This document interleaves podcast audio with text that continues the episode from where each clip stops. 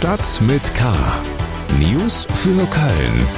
Der tägliche Podcast des Kölner Stadtanzeiger mit Helmut Frangenberg. Herzlich willkommen zu Stadt mit K am Tag des meteorologischen Winteranfangs und des fußballerischen Überlebenskampfes der deutschen Mannschaft in Katar. In der Nacht zu Freitag könnte es Schnee in Nordrhein-Westfalen geben, sagt der deutsche Wetterdienst. Ein paar Zentimeter in der Eifel sind drin. In Köln wird das wohl erstmal nix. Und das sind unsere Themen am 1. Dezember bei Stadt mit K. Kinderärzte schlagen Alarm, Praxen und Kliniken arbeiten am Limit. Mangel in allen Branchen, die Arbeitslosigkeit sinkt, doch der Fachkräftemangel macht große Sorgen. Ein neuer Versuch, Planche Malheur will unbedingt zum ESC. Schlagzeilen. Trotz der Niederlage beim Oberverwaltungsgericht hält der erste FC Köln an seinen Ausbauplänen im äußeren Grüngürtel fest. Die Rüge der Richter betreffe lediglich die von der Stadt geforderten Kleinspielfelder, die mit den eigentlichen Plänen des FCs nichts zu tun hätten. FC-Präsident Werner Wolf sieht in dem Gerichtsurteil sogar eine, Zitat, großartige Bestätigung der vorgelegten Pläne. Man gehe davon aus, dass das jahrelange Verzögern und Taktieren nun ein Ende finde und das umstrittene Projekt in großen Schritten vorankomme. Der 1. FC Köln will am Geisbockheim ein neues Trainingszentrum und neue Trainingsplätze bauen. Dagegen hatte eine Bürgerinitiative geklagt. Der Stadtrat könnte mit einem einfachen Ratsbeschluss heilen, was das Gericht bemängelt habe, so der FC-Präsident. In einem Vergleich europäischer Bahnhöfe hat der Kölner Hauptbahnhof schlecht abgeschnitten. Köln liegt auf Platz 16. Das ist im europaweiten Vergleich nicht schlecht, allerdings schneiden fast alle deutschen Hauptbahnhöfe besser ab als Köln. Bewertet wurden unter anderem Passagieraufkommen im Vergleich zur Gleisanzahl, Anbindung an nationale und internationale Zielbahnhöfe, Barrierefreiheit, das Einkaufsangebot oder der WLAN-Empfang. Den Vergleich von 50 Bahnhöfen hat das Consumer Choice Center durchgeführt, das sich als Interessenvertretung der Bahnkunden versteht. Deutlich höhere Produktionskosten lassen die Bierpreise steigen. Trotz Absatz Plus von fast 9 Prozent hat das Haus Kölner Braut Tradition unter dem Dach der Radeberger Gruppe die Preise für seine Kölschmarken Sion, Dom, Gilden und Peters erhöht. Bislang habe man die Kostensteigerungen intern abgefangen.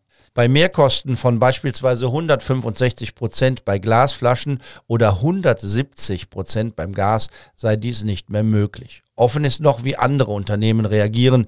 Der Brauereiverband sagte, dass weitere Kölschbrauer zumindest über Preiserhöhungen nachdenken. Notfallmediziner haben heute vor einer katastrophalen Situation in Kinderkliniken gewarnt. In ganz Deutschland gäbe es zurzeit nur 83 freie Betten. Das ist rechnerisch noch nicht einmal ein Bett pro Klinik. Das hat eine aktuelle Abfrage der Vereinigung für Intensiv- und Notfallmedizin ergeben. Die Situation verschärfe sich von Jahr zu Jahr, heißt es dort, und sie werde auf dem Rücken von kranken Kindern ausgetragen. Wir kommen zu den Themen, über die wir etwas ausführlicher sprechen wollen. Gesundheit. Kölner Kinderärzte und Kinderkliniken sind im Ausnahmezustand. Es müssen Patienten und Patientinnen abgewiesen werden. Kathi Scholzenbach aus der Lokalredaktion des Kölner Stadtanzeiger hat die aktuelle Lage recherchiert. Sie hat selbst ein krankes Kind zu Hause. Kathi, wie dramatisch ist denn die Lage in Köln? Ja, nach Aussage mehrerer Mediziner und Kliniksprechern ist die Lage schon sehr dramatisch. Die Situation in Kinderkliniken ist extrem angespannt. Das gilt für Köln, aber auch für das gesamte Rheinland. Alle Kliniken im ganzen Land können phasenweise keine Kinder mehr aufnehmen, hat mir Jörg Dötsch, Direktor der Kinderklinik der Kölner Uniklinik und Vorsitzender der Deutschen Gesellschaft für Kinder- und Jugendmedizin erzählt. Und in den Kinderarztpraxen in Köln kommen zum Beispiel an einem Montag 120 Kinder in die akute Infektsprechstunde. Normalerweise sind es etwa die Hälfte, hat mir ein Kinderarzt erzählt. Was ist denn der Grund für die schwierige Lage? Aktuell muss eine extrem hohe Zahl von Kindern mit Atemwegserkrankungen behandelt werden. Neben Corona- und Grippefällen sorgt gerade vor allem das RS-Virus für volle Arztpraxen und Kliniken. Und das RS-Virus führt vor allem bei Säuglingen und Kleinkindern zu schweren Erkrankungen und auch Krankenhauseinweisungen. Aus dem Kinderkrankenhaus Amsterdamer Straße etwa heißt es, dass immer wieder auch Babys und Kleinkinder auf der Intensivstation behandelt werden oder aber Atemhilfen auf einer Normalstation benötigen. Zu der extremen Infektwelle, die wir jetzt gerade haben, kommt aber noch ein ganz anderes Problem, das seit Jahren besteht und sich jedes Jahr weiter verschärft. Jahrelang wurden in den Kinderkliniken Betten abgebaut. Zu viele Patienten treffen also auf viel zu wenig Betten, die nicht belegt werden können, weil schlicht das Pflegepersonal fehlt.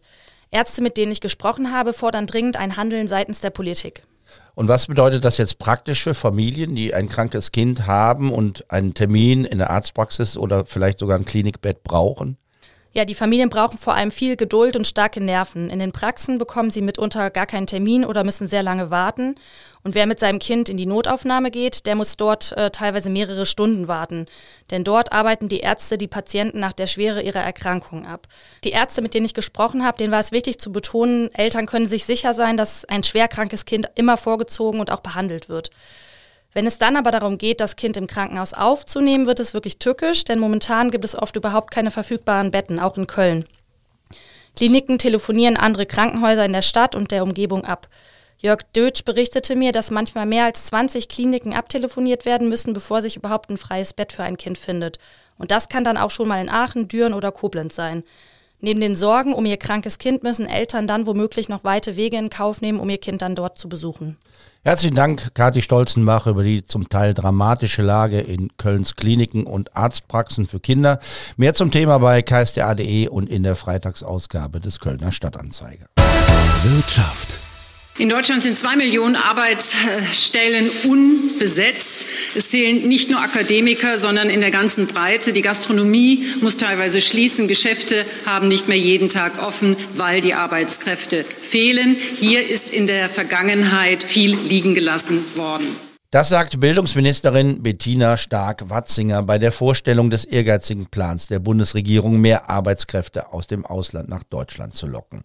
Die Ampelkoalition verspricht sich viel vom neuen Gesetz, nicht nur für den Pflege- und Gesundheitsbereich, über den wir eben gesprochen haben. Die Botschaft aus Berlin, ohne Einwanderung geht es nicht. Arbeitsminister Hubertus Heil und Wirtschaftsminister Robert Habeck. Wir müssen Einwanderung wollen von qualifizierten Fachkräften. Sonst kriegen wir den Wohlstand und die soziale Sicherheit dauerhaft nicht gewährleistet. Ohne weitere Fachkräfte werden wir wirtschaftspolitisch nicht vorankommen. Die Kölner Agentur für Arbeit schreibt in ihrem aktuellen Bericht zum Arbeitsmarkt in der Stadt im November, dass es mittlerweile in allen Branchen Fachkräfteengpässe gibt. Man wolle deshalb verstärkt Förderungen anbieten, um Menschen für die aktuellen Anforderungen des Arbeitsmarktes zu qualifizieren und alle Potenziale zu erschließen.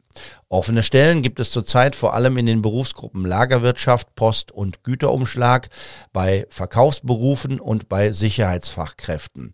Die Nöte in der Gastronomie sind oft besprochen worden, aber auch bei vielen Bürojobs gibt es Bedarf, genauso wie in den Bereichen Informatik und Reinigung. Wir sprechen also nicht nur über die Sparten, für die man eine sehr anspruchsvolle Qualifikation braucht. Die Not ist das eine, die gute Arbeitsmarktbilanz aus Sicht der Arbeitnehmer das andere. Heute meldete das Statistikamt Eurostat in Luxemburg, dass die Arbeitslosenquote in Europa auf Rekordtief gesunken ist. Niedriger war die Quote seit Einführung des Euro noch nie. Sie liegt aktuell im europäischen Durchschnitt bei 6,5 Prozent. Zum Vergleich, in Deutschland liegt sie aktuell sogar bei 2,7 Prozent. Dagegen ist die neue Zahl in Köln nach wie vor hoch. Die Kölner Agentur für Arbeit meldet für November eine Arbeitslosenquote von 8,5 Prozent. Doch auch hier ist der Trend gut. Die aktuelle Zahl liegt unter der des Vormonats und unter der des Novembers im vergangenen Jahr.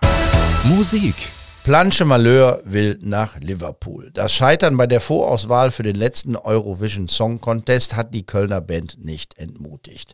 Die Jungs, die zurzeit auch mit einem ziemlich starken Lied für die Karnevalssession unterwegs sind, wollen es noch einmal wissen und Deutschland beim nächsten ESC vertreten. Bei Instagram und TikTok hat Planche Malheur schon mal ein paar Takte in die Welt hinausgeschickt. Ich schwebe 30.000 Meilen weit vom Mars.